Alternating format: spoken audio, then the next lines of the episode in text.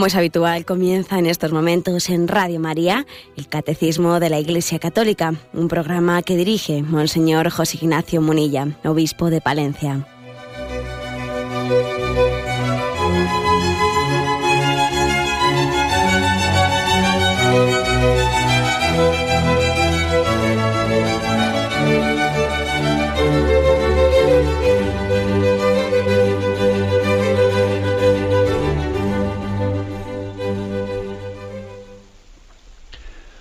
Cordial saludo a todos los oyentes de Radio María.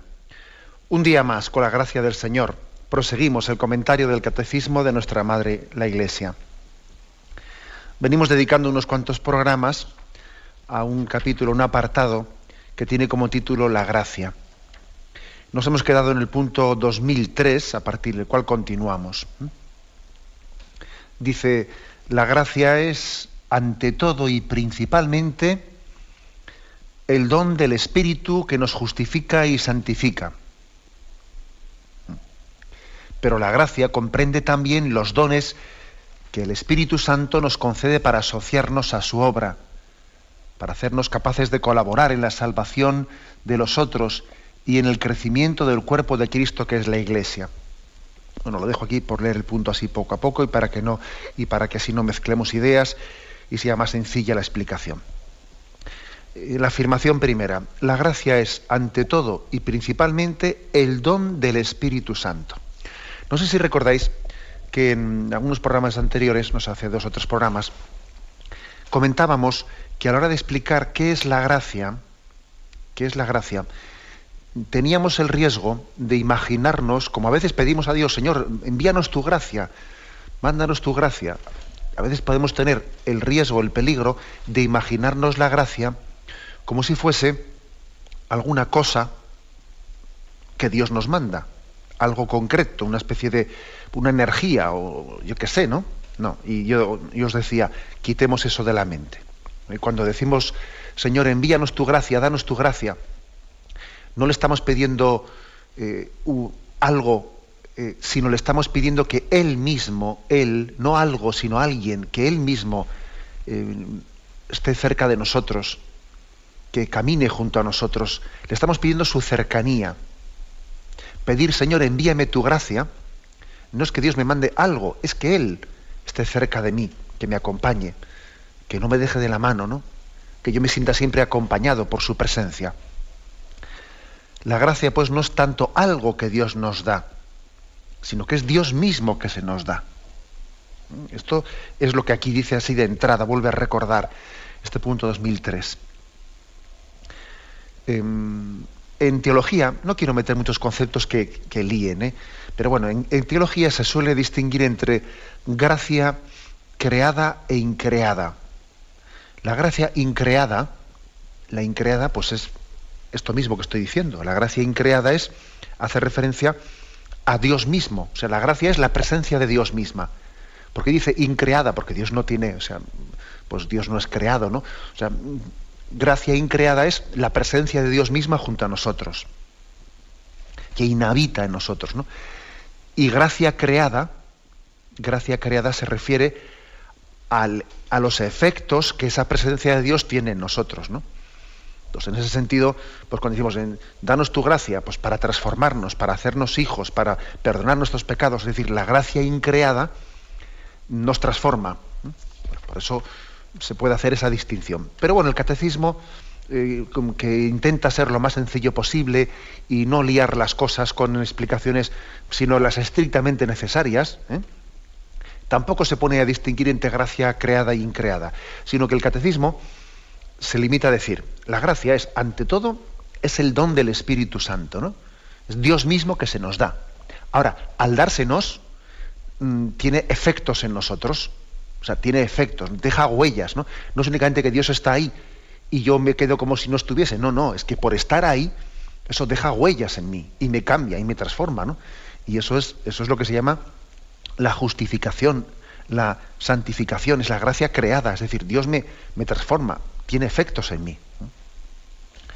Bueno, pues en esta distinción entre gracia ¿eh? creada e increada, aquí el catecismo pasa a explicar un poco, bueno, vamos a ver, entonces, ¿qué, eso, eh, ese Dios que se nos da y que tiene efectos en nosotros, ¿qué tipo de, efectos? ¿no? O sea, ¿qué cosas concretas son las que, las que Dios nos da? Y aquí lo, eh, pues lo, lo, especifica. Dice, pero la gracia comprende también los dones. O sea, es, el Espíritu Santo que se te da, pero te da dones concretos, ¿no? Dones que te permiten, primero dice, dice tres cosas. Primero, asociarnos a su obra, a su obra de salvación. El Espíritu Santo se te da, esa es la gracia de Dios, pero se te da primero para asociarte a la obra de la salvación. La famosa frase que me habéis oído repetirla muchísimo, ¿no? De San Agustín, el que te creó sin ti no te salvará sin ti. O sea, Dios, el Espíritu Santo te incorpora a la obra de la salvación. Quiere también que tú seas copartícipe de ella. Copartícipe de ella. Te, te asocia a su obra de salvación. En segundo lugar, dice, para hacernos capaces de colaborar en la salvación de los otros. El segundo don que te hace el Espíritu Santo es meterte ¿no? pues en, esa, en ese misterio de los vasos comunicantes, ¿no? en ese misterio de la comunión de los santos que formamos entre todos, y a ti también eh, hacerte copartícipe de esa salvación de tus hermanos.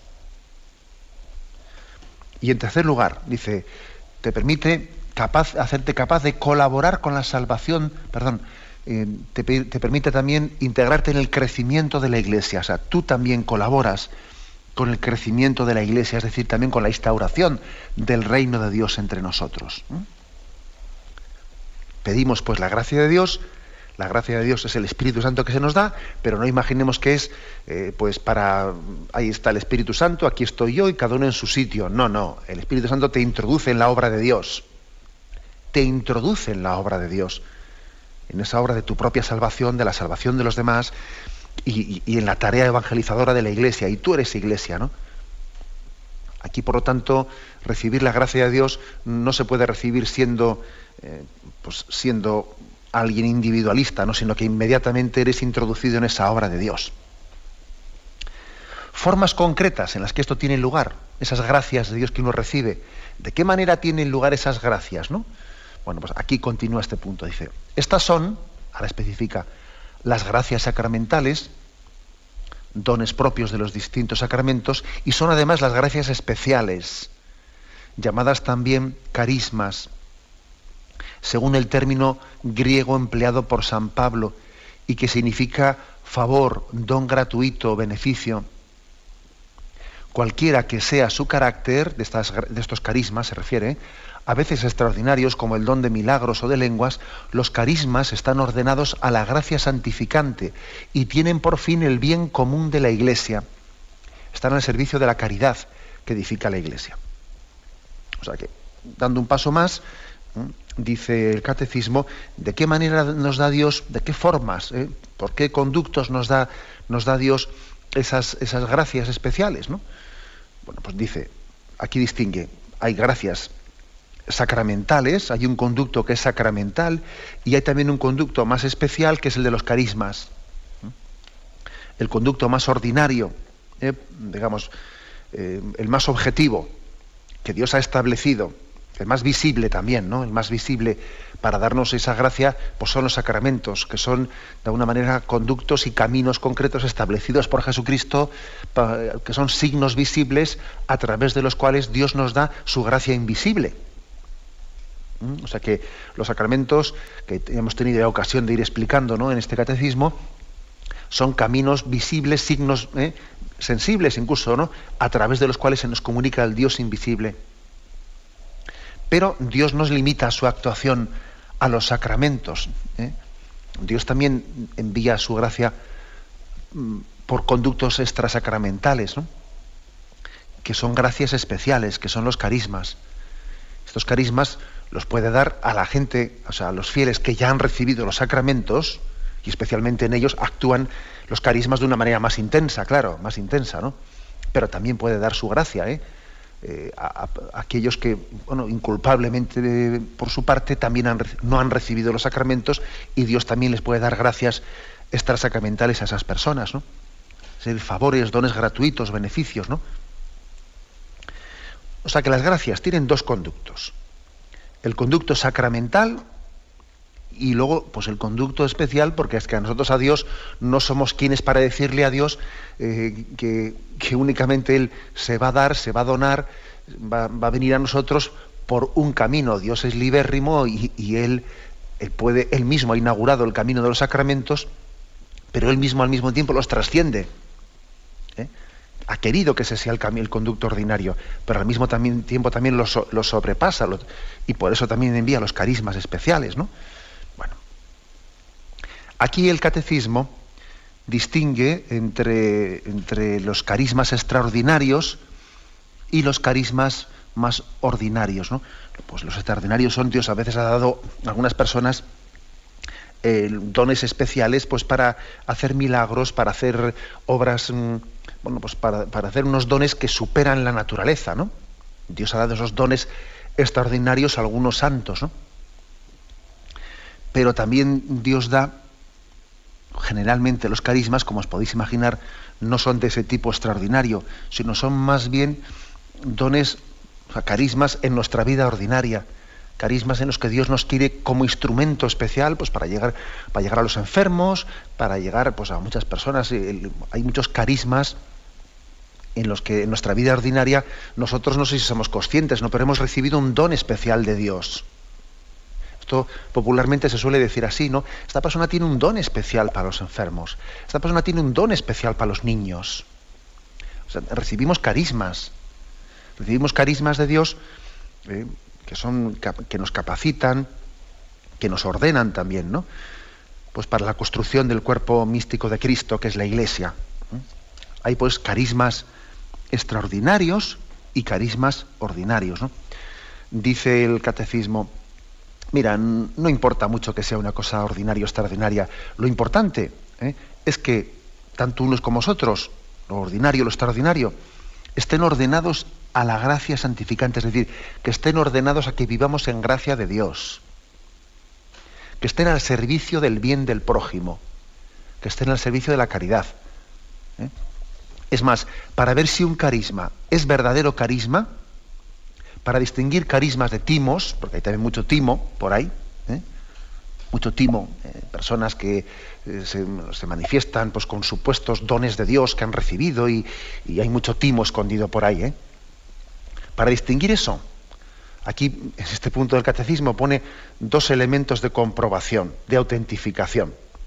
El primero, que esos dones, esos dones eh, nos sirvan, estén, estén finalizados para vivir en gracia de Dios. A mí, si sale cualquier persona por ahí diciendo que tiene no sé cuántos, no sé qué dones supuestos, ¿no? Y luego tú ves que eso no se traduce en una vida, vamos, de santidad, en una vida de fidelidad a los mandamientos de Dios, a los sacramentos de la Iglesia, sino que, bueno, bueno, eh, mire, no, yo no me creo que Dios dé unos dones, unos dones de ese estilo extraordinario para salir ahí en televisión montando un espectáculo, si eso después a ti no te, no te lleva a vivir en gracia de Dios, a ser fiel a los mandamientos de la ley de Dios, a los sacramentos, no, no me lo creo.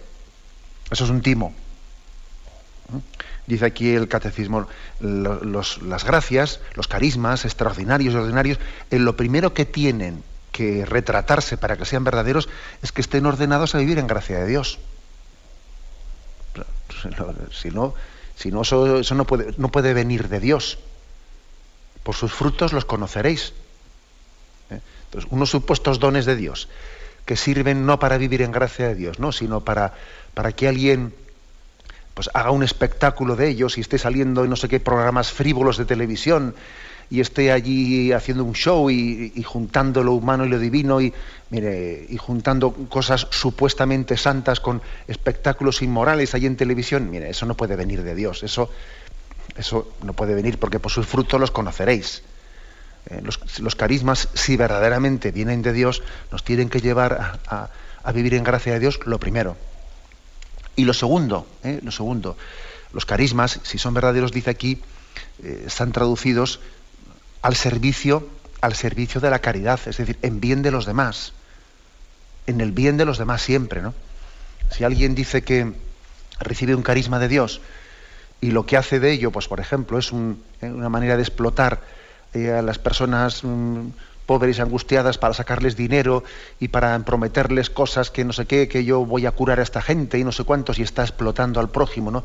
En vez de amarle en caridad, eso, eso yo estoy convencido de que de carisma de Dios eso no tendrá nada. ¿eh? Un carisma para ser verdadero tiene que llevarte a vivir en gracia de Dios, eso por supuesto, ¿no? Y en segundo lugar a ser utilizado pues en caridad y en amor desinteresado al prójimo al servicio de la iglesia, ¿no? Si no, eso no es carisma ni nada.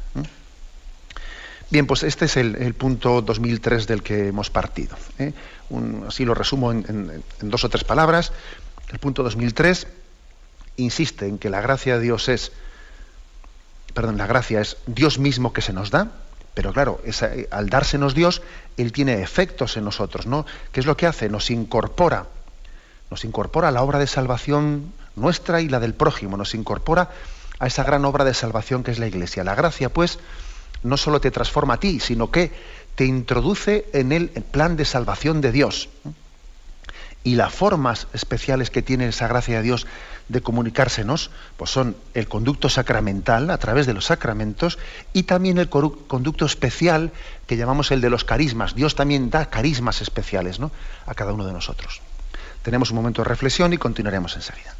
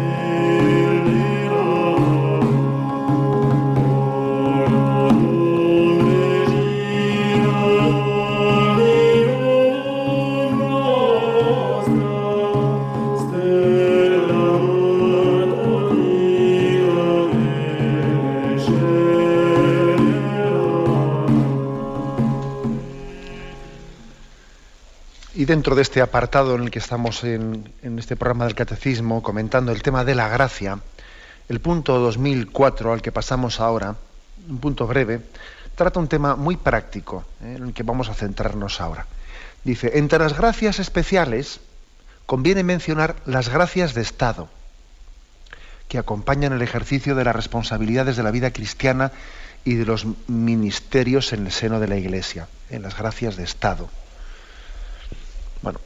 La gracia, por gracia de Estado se entiende como la fuerza necesaria, eh, la, ayuda de Dios necesaria para cumplir con las responsabilidades propias según el estado de vida que cada uno tenga. Son dones de Dios a la inteligencia y a la voluntad, por los cuales el hombre hace lo que tiene que hacer, ¿no?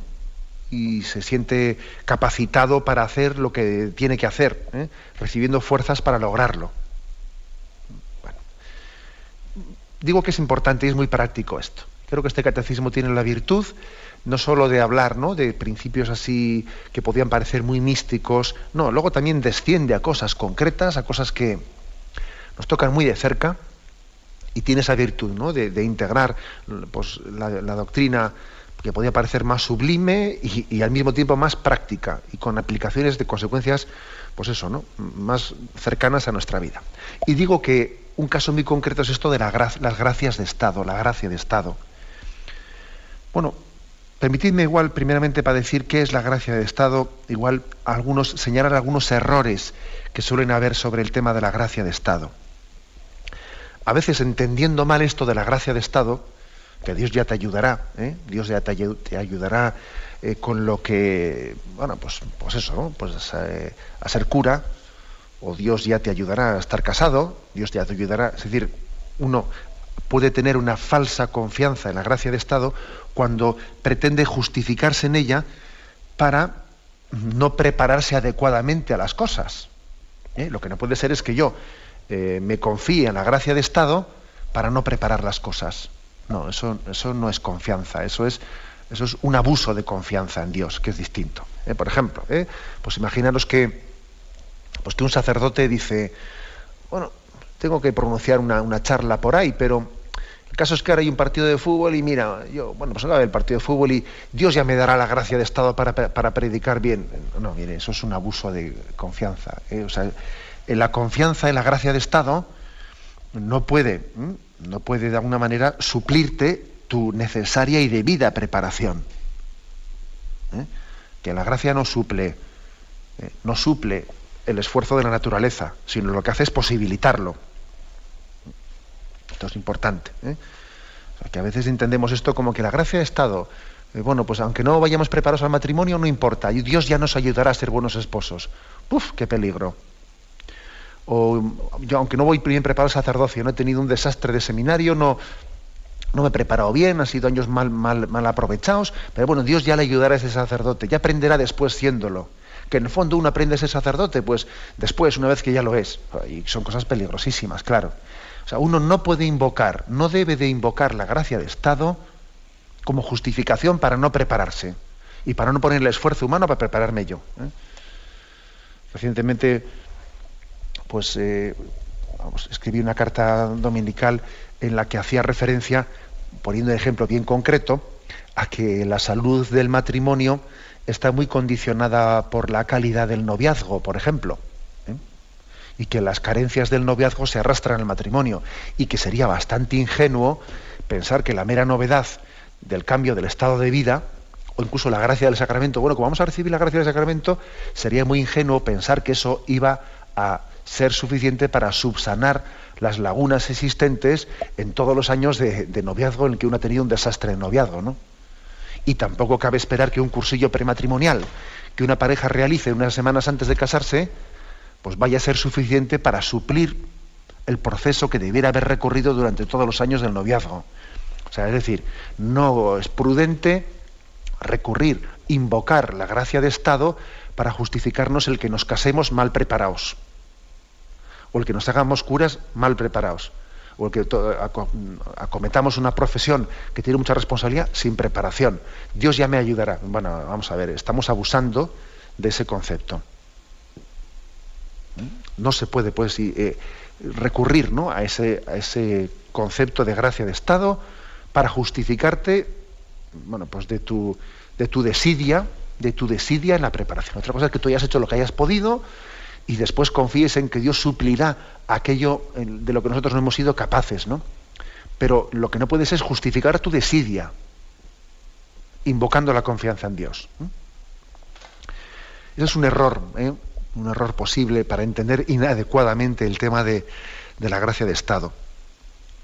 También otro, otro mm, error suele ser el que esto de Estado se, ha entendido como algo estático. Claro, como yo ya estoy casado, ¿eh? este es mi estado, ¿no? Pues yo ya parece que tengo, eh, tengo derecho a, pues eso, ¿no? A mi mujer o a mi marido o de alguna manera tengo derechos adquiridos porque ya estoy en un estado de vida y entonces en este estado de vida pues yo ya mm, no tengo, o sea, ya me establezco, me establezco. A veces el tema del estado de vida lo entendemos como que yo hasta haber llegado al estado de vida tenía que ir demostrando, ¿no? Tenía que ir ganándome a mi mujer, a mi novia, a mi marido, tenía que, o, o el seminarista, ¿no? Hasta que me ordeno cura, tengo que ir demostrando a los superiores que yo valgo y tal, ¿no? Pero una vez que llego ya, ya, me caso, ya me hago cura, ya hago los votos, la profesión religiosa, ya ahí me establezco, ¿no?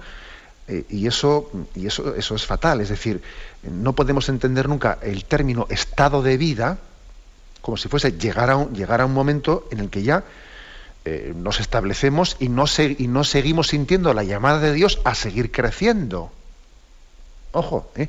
porque en la vida cristiana, no crecer es retroceder. El que alguien haya llegado al sacerdocio o a la vida de matrimonio y ahí se sienta ya con derechos, ¿no? Y yo ya aquí a partir de ahora no tengo que seguir creciendo y no tengo que seguir purificándome y dándome mejor de mí mismo.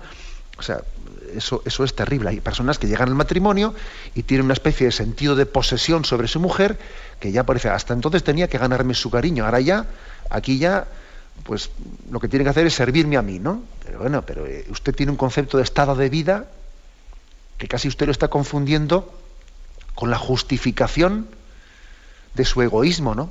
Y de su falta de conciencia de que tiene que ir avanzando en la vida. Y lo mismo, pues pongo el caso del sacerdocio, ¿no? Alguien que digamos, yo ya como soy cura tengo unos derechos, aquí funciono como si fuese un funcionario, ¿no? No, yo me tengo que seguir convirtiendo. Yo estoy en continuo proceso de conversión.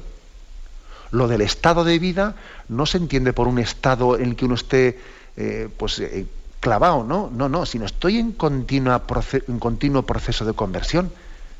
El estado de vida es estar siempre volviendo al amor primero, siempre en camino de conversión. Esto también es muy importante. ¿eh? Como insisto, que en la vida cristiana no crecer es retroceder. No vale el decir yo, yo ya estoy establecido, bueno, yo ya lo, mío lo tengo claro y aquí, y aquí me, me quedo ya, eh, pues que ni para adelante ni para atrás. No, no, en la vida espiritual no crecer es retroceder. Si yo en la vida matrimonial he cogido unos hábitos, ¿no? hábitos de vida de los cuales ya nadie me saca, ¿no? Ahí estoy, aquí estoy yo, tan malo no soy, los hay peores, y no crezco, no tengo más capacidad de, entrega generosa, ilusionada, si lo mismo me pasa a mí como sacerdote, como obispo, que yo ya me he hecho unos hábitos de vida y más ya no voy a dar. Eh, eso es una concepción totalmente errónea del concepto estado de vida, porque te estás justificando, ¿no? De haber llegado a un estatus del cual ya nadie te mueve no, eh, el concepto de estado de vida es otra cosa. ¿eh? Cuando decimos que Dios nos da la gracia de estado, es gracia para seguir creciendo, para santificarte en esa profesión, no para, no para quedarte ahí, ¿no? pues eh, establecido en ella y como justificado de no dar más, más de ti mismo. No, Dios da la gracia de estado, quiere decir, te da la gracia para seguir creciendo, para santificarte en ese, en ese lugar concreto, ¿no? en esa vocación concreta a la que Dios te ha dado gracia de Estado, ¿no? Significa, pues eso. Bueno, estos son un poco los errores, ¿no? Los errores. ¿eh? Y, bueno, ¿qué es un, dicho ahora en positivo, ¿no? En positivo, pues la gracia de Estado lo primero que hace es iluminarnos que para santificarnos, para, para ser lo que Dios quiere de nosotros que seamos, lo primero es que el hombre, el hombre, tiene que ser, lógicamente, fiel a la, a la ley de Dios, a los mandamientos de la ley de Dios, a los mandamientos de la Madre Iglesia, pero ojo, para saber lo que Dios quiere de mí, otro paso muy importante es entregarte a los deberes de vida donde Dios te ha plantado. O sea, y si yo pues soy obispo, ahora mismo estoy hablando, pues ¿qué querrá Dios de mí? Pues que querrá que sea un buen pastor, que me entregue no fielmente pues, a, los que me han sido encomendados, y si el que me está escuchando pues es una ama de casa, ¿qué querrá Dios de Pues que se entrega a sus deberes de Estado, con cariño, con alegría, con entrega generosa, sirviendo en el seno de la familia como si sirviese a Jesucristo, y cada uno que se aplique el cuento. Es decir, em, hay que caer en cuenta pues de que tenemos de que la voluntad de Dios es que nos santifiquemos cada uno en su estado de vida y cada uno ¿eh? y cada uno viviendo con esmero viviendo con esmero ese lugar en el que Dios le ha plantado sin caer nunca nunca en la tentación de pensar o de soñar o de, ¿eh? de ensoñaciones en las que uno dice es que si estuviese en otro lugar si tuviese otra mujer distinta que la que tengo ¿eh? si tuviese otros hijos distintos es que si tuviese, dice el cura, ¿no? si tuviese otra parroquia distinta hasta que tengo, o dice el obispo, si tuviese otra diócesis distinta hasta que tengo, y está uno siendo tentado, tentado de pensar que su santificación pasa, pasa por cambiar de, de situación, y entonces allí podría ser eh, feliz, ¿no? Es la tentación de decir, voy a ver si cambio de caballo en vez de cambiar de caballero. No, mire usted, usted no, tiene que cambiar de caballo para ser santo. Usted tiene el caballo en el que tiene que cabalgar, en el que Dios le ha puesto. Usted no, no tiene en su mano cambiar de caballo. Es que si tuviese en otra parroquia, si tuviese otra mujer, si trabajas en otra empresa, si tuviese otro trabajo, ahora mismo tú no tienes, eh, o sea, no es el momento de cambiar de caballo. Aquí lo que hay que cambiar es de caballero. O sea, eres tú el que tienes que cambiar. Eres tú el que tienes que darte cuenta que Dios me ha plantado aquí. Y Dios quiere que me santifique aquí. Y enamorarte del lugar en el que Dios te ha plantado. Eso es. ¿eh? Esto es la gracia de Estado. Esto es la gracia de Estado. Porque hay una tentación muy evidente que es la de disiparnos. Cuando estoy en una cosa, sueño en la otra. Cuando voy a la otra, sueño en la anterior. Eso lo decía San Ignacio de Loyola. Lo decía él, que que había una tentación evidente, ¿no?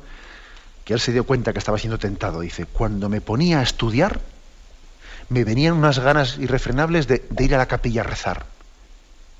Y cuando me iba a rezar a la capilla, me venían unas ganas irrefrenables de ir a estudiar. Hasta que se dio cuenta de que era tentación y dijo, no, no, vamos a ver, eh, aquí Dios lo que quiere es en cada momento me entregue alma, corazón y vida a lo que tengo entre manos. La gracia de Estado, pues, es la conciencia de que nos santificamos abrazando, aceptando, ofreciendo, entregándonos a eso que Dios ha puesto en nuestro camino, a la vocación concreta, a la tarea concreta, al trabajo concreto. Y ojo que suele haber, suele haber lo que se llaman apostolados ficticios. ¿Eh? ¿Qué quiere decir con esto? Con ojo con los apostolados ficticios. Pues quiere decir, apostolado ficticio, pues que uno a veces eh, se entrega mucho ¿no? pues a una cosa para escaparse de otra. Puede ser que alguien se entregue. Vamos a ver qué sentido concreto tendría, ¿no? Pues que alguien se entregase eh, pues, mm, a ser catequista en su parroquia ¿eh?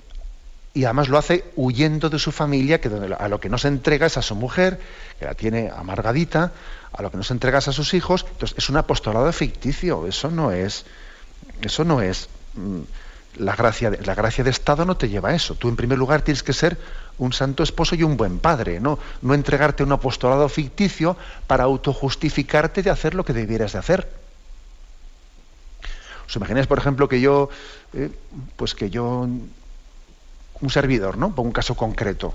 Bueno, pues por ejemplo, podría cometer un error si yo me entregase, ¿no? A Radio María, abandonando lo que tengo que hacer como obispo en la diócesis en la que Dios me ha puesto. No, eso sería un apostolado ficticio, eso no es cumplir los deberes de Estado, eso no es dejarse mover y ser fiel a la gracia de Estado. Lo que tendré que hacer lo primero es ser fiel a los deberes que Dios ha puesto, pues como obispo en la diócesis que Dios te ha puesto, y luego en la medida que tus fuerzas puedas, pues también sirvo a obras concretas de apostolado que superan, que están más allá de, tu, de tus encomiendas concretas, ¿no? Como ese Radio María, o otras cosas, o tal o cual. Pero ojo, ojo con que alguien eh, abrace o busque apostolados concretos que en el fondo se está escapando, se está escapando de entregarse generosamente a esas tareas concretas en las que, en las que a las que Dios le ha llamado, en las que Dios le ha puesto. Hay cosas que tú, que tú no tienes que discernir qué querrá Dios de mí. Hombre, pues si eres padre de familia, lo puedes, vamos, lo puedes suponer bastante fácil. Y si estás en una empresa al cargo de tal, tal, tal, de tales responsabilidades, lo puedes suponer bastante fácil lo que querrá Dios de ti, que te entregues a a esa tarea pues con, empeño y con confianza. ¿eh? Tenemos un momento de reflexión y continuamos enseguida.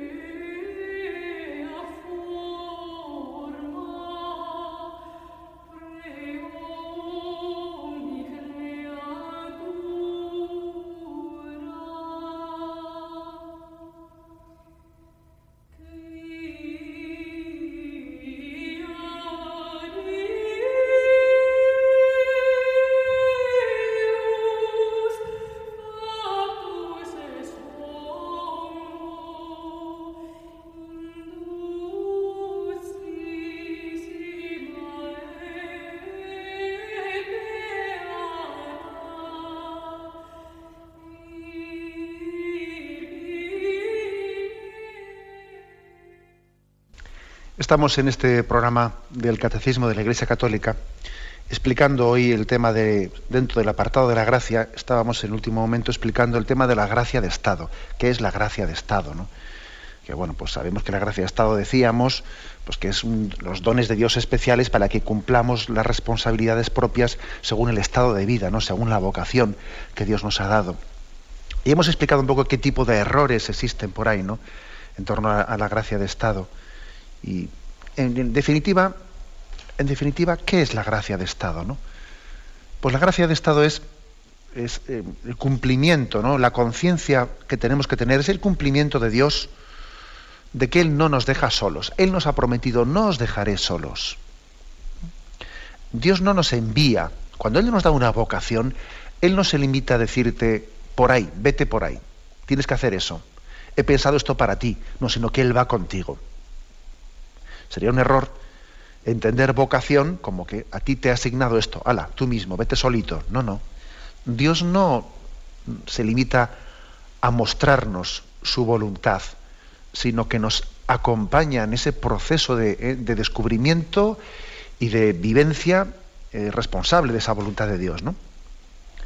Entonces, yo creo que en la confianza, en la gracia de Estado que tenemos que tener es, bueno, yo sé que yo no voy a estar solo, yo sé que, claro, que aunque me haya preparado, que aunque haya hecho un esfuerzo para prepararme, aunque tenga eh, la firme decisión de entregarme a esta vocación, a este trabajo eh, que Dios me ha dado, yo sé que, soy que soy débil. Yo sé que mis cualidades son limitadas. Yo tengo un sentido muy grande de indignidad. ¿A dónde voy yo, pobre de mí? O sea, es decir, es, bueno que el hombre tenga esta conciencia de, a pesar de haberse intentado preparar todo lo que ha podido, es bueno que el hombre tenga esa conciencia de, saberse limitado. O sea, no sería bueno, por ejemplo, que alguien llegase al sacerdocio y dijese, sí, sí, yo lo tengo todo perfectamente claro y creo que soy una persona que tengo las cualidades y suficientes eh, pues para el sacerdocio y me siento plenamente capacitado para ello. No, sería bueno eso. creo que es bueno la conciencia eh, de, de la propia indignidad y de la propia debilidad, porque es partir de la realidad. Uno tiene que prepararse, poner de su mano todo lo que pueda, ¿no? Y luego confiar en Dios plenamente. ¿eh? Aquel refrán que decía, haz las cosas como si solo dependiesen de ti. Y luego espera y confía como si solo dependiesen de Dios. Bueno, ¿eh? este refrán tiene su miga. Tiene su miga porque en el fondo eh, esto es confiar en la gracia de Estado. Haz las cosas como si solo dependiesen de ti. Y luego espera y confía como si solo dependiesen de Dios. Bueno, pues por lo tanto sí que podría haber aquí una tentación, una tentación de decir, ay, es que yo no puedo, más vale que no tome compromisos porque es que yo no podré, ¿a dónde voy yo? Y personas que, tienen una manera de ser, que están muy tentadas de que para dar un paso al frente, para asumir responsabilidades en la vida, necesitan tener todo atado y más que atado, necesitan sentirse totalmente seguras, ¿no? Yo a veces un poco en broma, un, poco en broma, les llamo a estas personas, son un poco segurolas. ¿eh? Es que hay un apellido vasco que es segurola. Y le digo, estos son un poco segurolas, ¿eh? porque parece que necesitan tener todo eh, atado y muy controlado para poder dar un paso al frente, ¿no? Eh, no, mire usted, eso, eso en el fondo es una falta de confianza en Dios. Eso es una falta de confianza en la gracia de Estado. En tu nombre echaré las redes, Señor. Si tú me has plantado aquí, tú me darás la gracia ¿eh? para llevar adelante esa vocación que me has dado. Ya sé que yo me siento débil, ya sé que, ya sé que, ¿eh? pues que no hay proporción entre mis capacidades naturales y la vocación tan impresionante que me has dado, ¿no? O sea, me siento, eh, vamos, muy débil, para poder llegar a cumplir los objetivos de esta vocación. ¿Cómo voy a yo a, ser buen padre de unos hijos hoy en día con lo complicado ¿no? que, es la educación de los hijos? Y, entonces, pero uno dice, pero confío en la gracia de Dios, confío en que, en que este proyecto de matrimonio Dios me dará la gracia para educar los hijos. Porque hay personas, hay personas que vienen precisamente por falta de confianza en la gracia de Dios, dicen quita, quita. Hoy es mejor no tener hijos porque cualquiera los educa bien. Luego te salen de otra manera y, uff, mira, es que además dicen, por sentido de responsabilidad es mejor no tener hijos. Fíjate tú lo que te dicen. Porque no confían en la gracia de Dios, no confían en la gracia de Estado. Oiga, mire, yo tendré que prepararme todo lo que pueda y un poquito más, ¿no? Pero luego yo sé que después de prepararme me voy a seguir sintiendo incapaz, indigno. Y entonces yo qué voy a hacer? Pues confiar en la gracia de Dios y seguir adelante. ¿eh? Y seguir adelante. Luego, luego es muy importante la confianza en la gracia de Dios. Si Dios me pide, ¿eh? si Dios me está pidiendo, ¿no? a través de una vocación, pues un determinado objetivo, Él me dará la gracia, no me dejará solo el Señor te está diciendo continuamente, no tengas miedo, yo estaré contigo. Yo estaré contigo. ¿eh? Acordaros de esos, eh, como el Evangelio te dice, no, yo pondré en tus labios las palabras adecuadas. Yo te enseñaré a ser padre, yo te enseñaré a ser madre, yo te enseñaré a ser pastor de almas. Yo estaré contigo en ese trabajo. Yo te enseñaré también a, enseñarles a esos niños la, doctrina, la catequesis. Yo estaré contigo, no te voy a dejar solo, no tengas, o sea, no actúes en la vida como si estuvieses solo. acuérdate de que yo estoy contigo. La gracia de Estado, pues, es la asistencia que tiene Dios, su asistencia para poder llevar adelante a buen puerto, a buen término, pues todas esas tareas que Él nos encomienda. ¿eh? Y es importantísimo, ¿no? Pues eh, que confiemos en que Él no nos deja nunca de su mano. Lo dejamos eh, aquí en este, en este punto. Me despido con la bendición de Dios Todopoderoso, Padre, Hijo y Espíritu Santo, descienda sobre vosotros. Alabado sea Jesucristo.